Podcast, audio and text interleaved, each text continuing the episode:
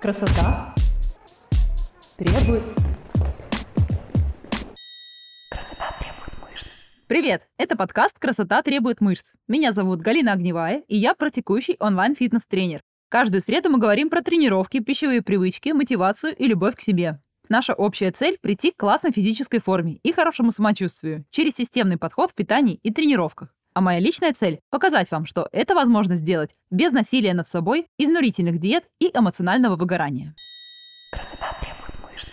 Сегодня у нас выпуск «Вопрос и ответ». В этом выпуске я буду отвечать на вопросы подписчиков в моем инстаграме. Если вы на него еще не подписаны, обязательно подпишитесь. Так у вас будет возможность задать свой вопрос и получить на него ответ уже в следующем подкасте. Красота требует мышц. Можно ли тренироваться с остаточным кашлем? Короткий ответ звучит так. Вы сначала полностью выздоравливаете, и потом уже возвращаетесь к тренировкам.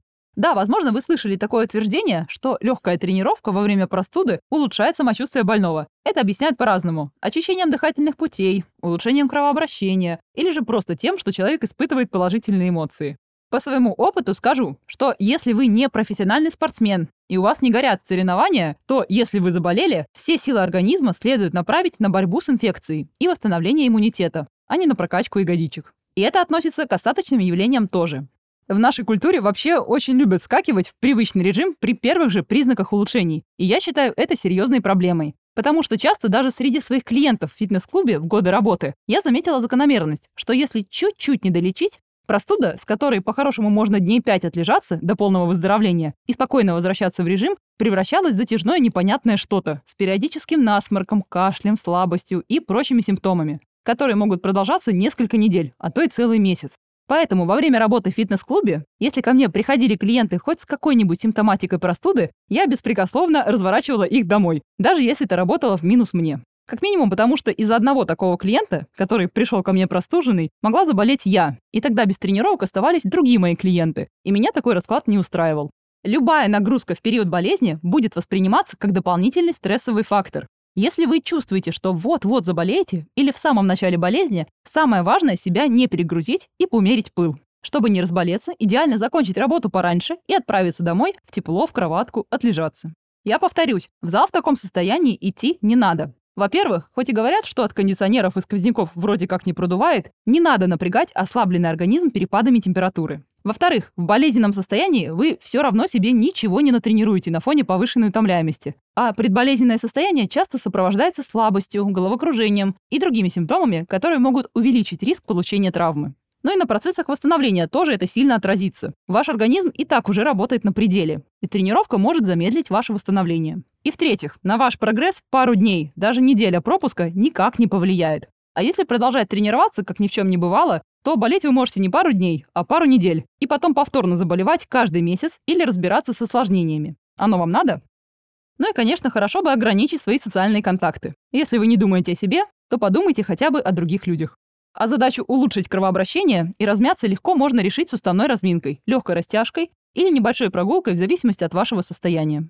В плане питания здесь как обычно. Пьете больше жидкости и желательно убираете дефицит калорий. Тут логика такая же. Дефицит калорий – это стресс. Пока организм борется с инфекцией, мы убираем стресс от диеты. Да и вообще, в обычное время не сажайте себя на дикие диеты, не роняйте калорийность рациона ниже плинтуса, не забивайте на белок и не урезайте углеводы. Дефицит аминокислот и углеводов на фоне тренировок вообще не круто для иммунитета. В общем, не геройствуйте, лечитесь до конца и старайтесь принимать адекватные решения с учетом вашей ситуации. И не игнорируйте сигналы организма. Ваши цели по фигуре никуда от вас не убегут. Красота требует мышц. Попался пост, мол, каждую попу в зависимости от формы надо тренировать по-разному. Круг, квадрат, треугольник и сердце. Это правда? И как определить свою форму? Мне очень не нравится, и я скептически отношусь к любым популярным типологиям фигуры и частей тела. Яблоки, груши, квадраты, треугольники и прочее. В Инстаграме регулярно изобретают новые названия проблемным зонам и способы их решения. Вот чтобы сделать попу сердечком, пройдите именно этот курс тренировок и делайте именно вот эти упражнения. И чаще всего в этом списке будет какая-нибудь планка, прыжки или что-нибудь еще лежа у стеночки, что вообще имеет к ягодицам довольно косвенное отношение и эффективно повлиять может разве что на имитацию бурной деятельности, а не на рост ягодиц. А еще мое любимое – это когда к форме ягодичных приплетают гормоны. Такое чувство, что такие горе-специалисты рассуждают так. Не знаешь, что сказать, но внимание зацепить надо, скажи, что это все гормоны. Как я уже подробно рассказывала в выпуске про ягодичные, есть вещи, которые заложены в нашем теле генетически. К этим вещам относятся в том числе ширина костей таза, длина и угол шейки бедренной кости, расстояние между подвздошной костью и большим вертелом и, соответственно, форма ягодичных. То, как они крепятся, определяет их выпуклость и визуальное восприятие. Если крепление больших ягодичных к бедренной кости расположены высоко, то ягодичная мышца будет визуально более округлой и выпуклой. А если крепления располагаются ниже, то сама по себе ягодичная будет больше, но более овальной. На свою антропометрию мы повлиять не можем. Но из всех изображений с типологией а треугольник, круг, сердце и квадрат, которые я видела, у меня сложилось впечатление, что на этих картинках просто девушки с разной степенью развитости этих самых ягодичных мышц и разным процентом жира. А это как раз то, на что мы прекрасно можем влиять тренировками и питанием. Что я хочу сказать? Для большинства людей в зале попытки прокачать какой-то определенный участок мышцы или изменить ее форму – это стрельба по воробьям. Потому что реально увидеть форму своей ягодичной мышцы вы сможете тогда, когда она будет достаточно развитой и прокачанной, и когда у вас будет низкий процент подкожного жира. И стратегия работы, по большому счету, будет для всех одна и та же. Регулярные силовые тренировки с акцентом на развитие большой ягодичной мышцы и снижение процента подкожного жира. Если начать в самом начале фокусировать внимание на форму мышцы, то вы будете долго топтаться на месте и даже можете не увидеть результата своих усилий.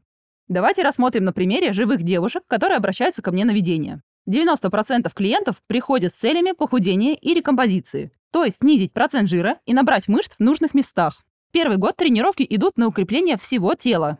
Да, конечно, я ставлю в программе акценты на ягодичные, если девушка хочет, или на другие интересующие нас мышечные группы, но это второстепенно. И большинству девушек желательно так делать первый год-полтора тренировок. Потому что если вы начали тренироваться недавно, или тренируетесь через раз, или не совсем регулярно, то ваша задача – освоить правильную технику упражнений и стать сильнее в целом, чтобы в будущем иметь возможность прицельно тренировать отдельные регионы.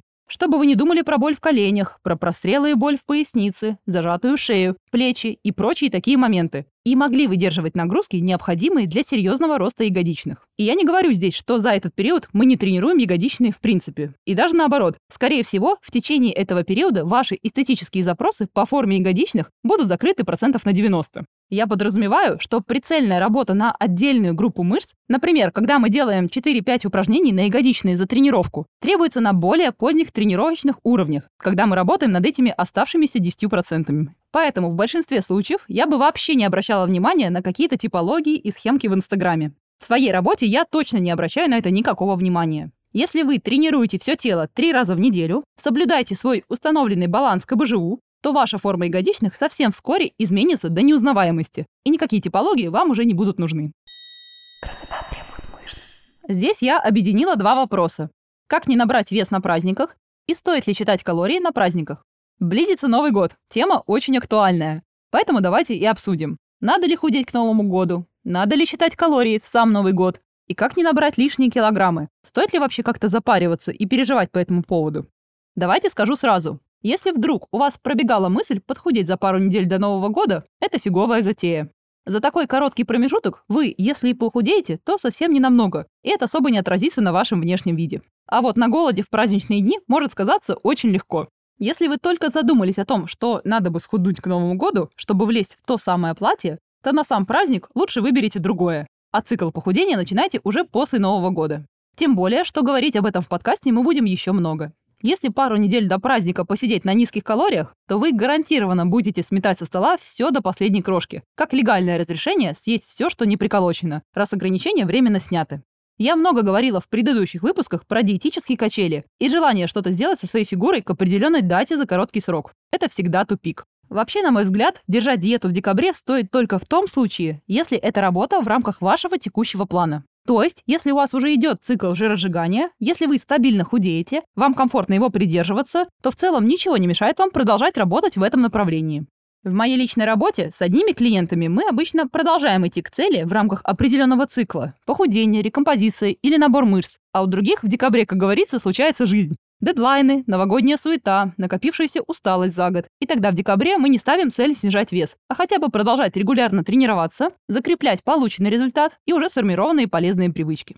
Конечно, тут нет никакой универсальной стратегии. Мы все разные. Если вы чувствуете, что готовы начать работать в декабре, то я вас ни в коем случае не отговариваю, а наоборот только поддерживаю. Просто ставьте себе адекватные цели и реалистичные ожидания прогресса, а не так, что мне надо срочно похудеть на 5-10 килограмм к Новому году. В декабре, например, можно поставить себе цель разобраться в базовых теоретических моментах по питанию, чтобы потом не тратить на это время в январе. И уже после праздников начать тренироваться и работать в направлении своей цели уже во всеоружии. На сам Новый год я рекомендую вообще не заморачиваться ни с чем сложнее выбора мандаринов. Сфокусируйтесь на самом празднике и моменте. Не нужно считать калории, бегать с весами, готовить ПП-еду, пока остальные едят оливье. Ловите кайф, получайте удовольствие, проводите время с близкими, создавайте себе положительные воспоминания и ешьте вкусную еду. Нет ничего хуже, чем если вы в период веселья будете сидеть с кислой миной и трястись за каждый кусочек.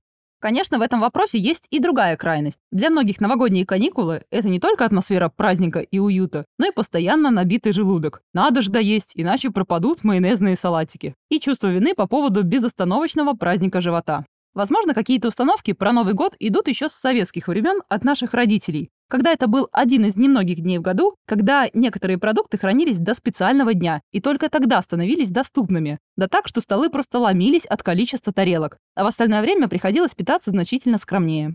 А еще у нас в культуре как будто принято волноваться о том, что вдруг еды на всех не хватит, или гости вдруг уйдут голодными. Поэтому все наготавливается тазиками. Попробуйте подойти к планированию новогоднего стола немного по-другому. Не покупайте и не готовьте лишнего. Лучше сделать что-то свежее, чем несколько дней давиться надоевшими салатами. Запланируйте более легкое во всех смыслах меню, чтобы не падать от усталости прямо у плиты во время готовки и потом от тяжести в желудке, сидя за столом. Если хотите сделать более здоровый выбор в еде, попробуйте заменить колбасу на куриную грудку в оливье. Здесь небольшая ремарка. Нет ничего плохого, если вы съедите немного колбасы в салате, но это скорее идея для тех, кто не пробовал. Сделайте красивые нарезки не только из колбас, но и из фруктов и овощей на стол. Ну и, конечно, не нужно голодать весь день в ожидании застолья, чтобы потом поесть, как в последний раз. Ешьте, как обычно, в течение дня, сбалансированно. И если подвести какой-то итог вышесказанному, то на праздниках расслабляйтесь и отдыхайте, но по возможности не выключайте осознанность в вопросе питания. Не забывайте, что это не единственная неделя в году, когда все можно, и надо наесться наперед и готовить традиционные салаты просто в промышленных масштабах. Тот же оливье с курицей мы периодически готовим с мужем в повседневной жизни. Получается довольно сбалансированно и вкусно. И самое главное, что нет ощущения, что оливье можно только раз в году. Все продукты можно всегда. А если в вашем сознании у вас есть какие-то запретные продукты, то я советую пересмотреть этот подход. Переслушайте мои выпуски про питание, где мы подробно обсуждали, что такое нормальное пищевое поведение. Пусть они выступят вашей поддержкой. В гостях во время застолья, если вы чувствуете, что наелись, не нужно пихать в себя еду, потому что так принято или чтобы не обидеть хозяйку. Градус нашей любви к ближним не определяется тем, сколько мы едим. Если вы уже наелись, вежливо, но твердо откажитесь от угощения. Не кладите много и не доедайте, если вам не хочется. Вы сможете это выдержать. И ваши родственники тоже. Поверьте, вы все взрослые люди, и мы не несем ответственности за те чувства, что возникают у других людей. Но всегда можно проявить немного гибкости и попросить часть деликатесов выдать с собой. А на корпоративах представляйте себя гурманом-исследователем. Попробуйте всего по чуть-чуть и больше фокусируйтесь на атмосфере и общении. Праздники, особенно новогодние, нужны в первую очередь для того, чтобы провести время с близкими и с друзьями, отдохнуть головой и создать себе core memories. Наполняйте себя не только едой, но и другими удовольствиями. Общением с друзьями, путешествиями, любимыми фильмами, книгами, музыкой, лыжными походами и катанием на коньках, зимними прогулками, хорошим сном. Все это поможет вам как следует отдохнуть и зарядиться на продуктивный по всем направлениям год. И на этом мы заканчиваем сегодняшний выпуск. Большое спасибо, что дослушали его до конца. Подписывайтесь и оставляйте ваши комментарии. Ваша обратная связь поможет мне сделать выпуски еще интереснее и информативнее. А еще мне очень приятно, когда вы меня репостите и задаете вопросы. Не забывайте про мою страницу в Инстаграме и Телеграм-канал «Огневая печет булки». Там вы сможете больше узнать обо мне, моем подходе, а также задать вопрос и получить ответ. А самые частые вопросы я буду разбирать в эфире подкаста. Все ссылки вы найдете в описании. Услышимся с вами в следующем выпуске уже через неделю. И помните, что красивое тело требует не жертв, а любви к себе и немножечко дисциплины. Пока. Красота требует